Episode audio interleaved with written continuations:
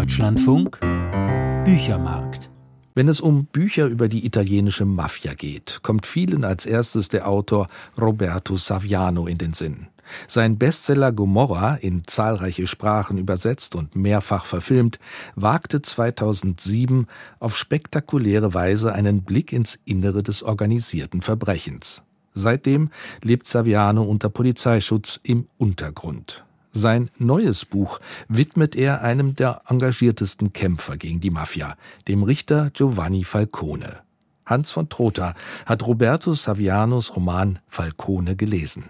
Es beginnt mit einer Kriegsszene, der Explosion einer Bombe im Jahr 1943. Krieg werden auch die Verhältnisse in Italien nach 1945 genannt, ein Krieg des Staates mit der Mafia.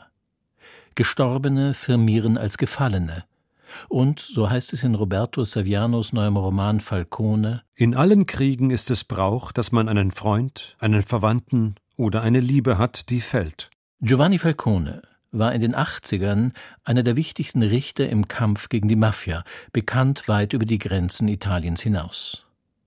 Wollte man einzelne Persönlichkeiten besonders hervorheben, denen wir unser Wissen um die Mafia verdanken, die Namen Roberto Saviano und Giovanni Falcone wären dabei. Jetzt hat der eine dem anderen ein Buch gewidmet. Savianos Falcone ist eine minutiöse Rekonstruktion, mehr als 500 Seiten lang, der Roman einer Hinrichtung. Sie wurde am 23. Mai 1992 vollstreckt. Viele kennen dieses Ende, bevor sie anfangen zu lesen.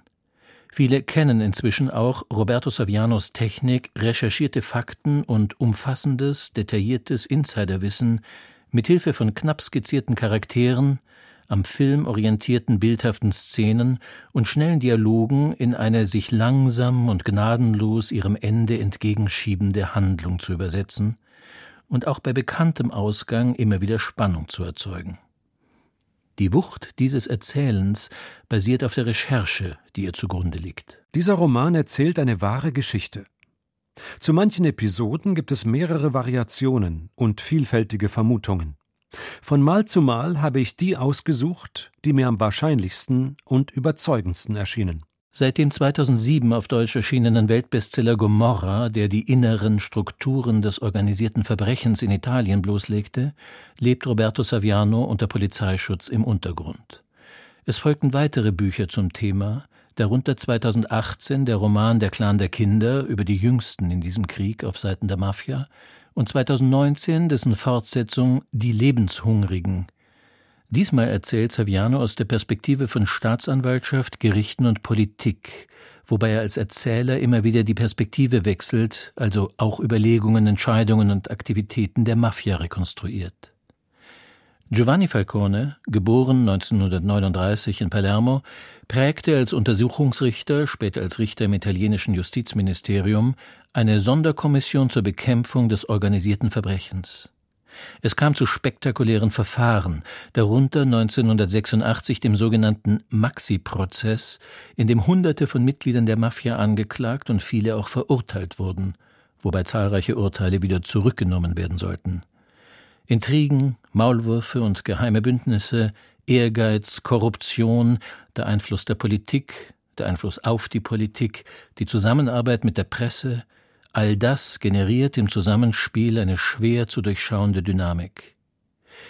Wir erfahren in Savianos Roman, wie ermittelt wird, immer entlang der Geldbewegungen, worauf man in Justiz- und Regierungskreisen besonders zu achten hat, wie versucht wird, Leben zu schützen und, da ist Saviano seinem Helden spürbar nah, wie man als Akteur inmitten dieses Wahnsinns Bruchstücke eines Privatlebens rettet.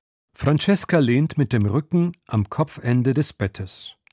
Als sie noch studierte, hat sie sich oft, sehr oft vorgestellt, wie sie in zwanzig Jahren aussehen würde, aber niemals wäre ihr ein Bild eingefallen wie das, in dem sie sich jetzt befindet. Neben ihr liegt Giovanni, mit dem Rücken zu ihr.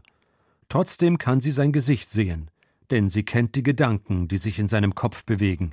Sie kennt sie alle.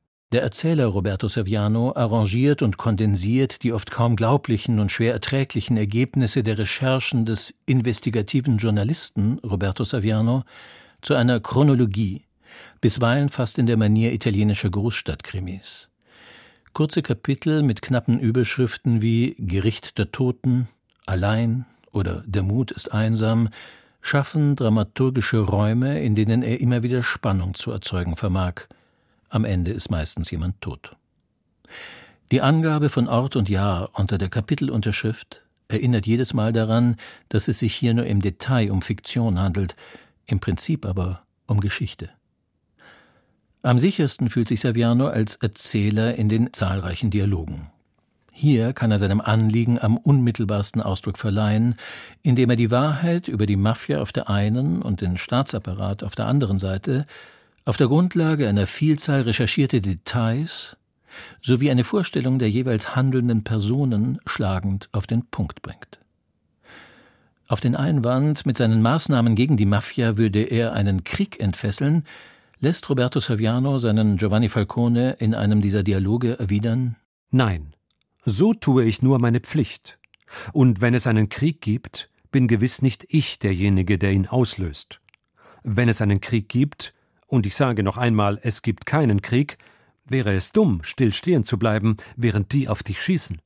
Das nur, wenn es einen Krieg gibt, aber es gibt keinen. Wenig später jagt eine ferngezündete Sprengladung Giovanni Falcone zusammen mit seiner Frau, seinem Fahrer, vier Polizisten in zwei Begleitfahrzeugen und einem Stück Autobahn in die Luft.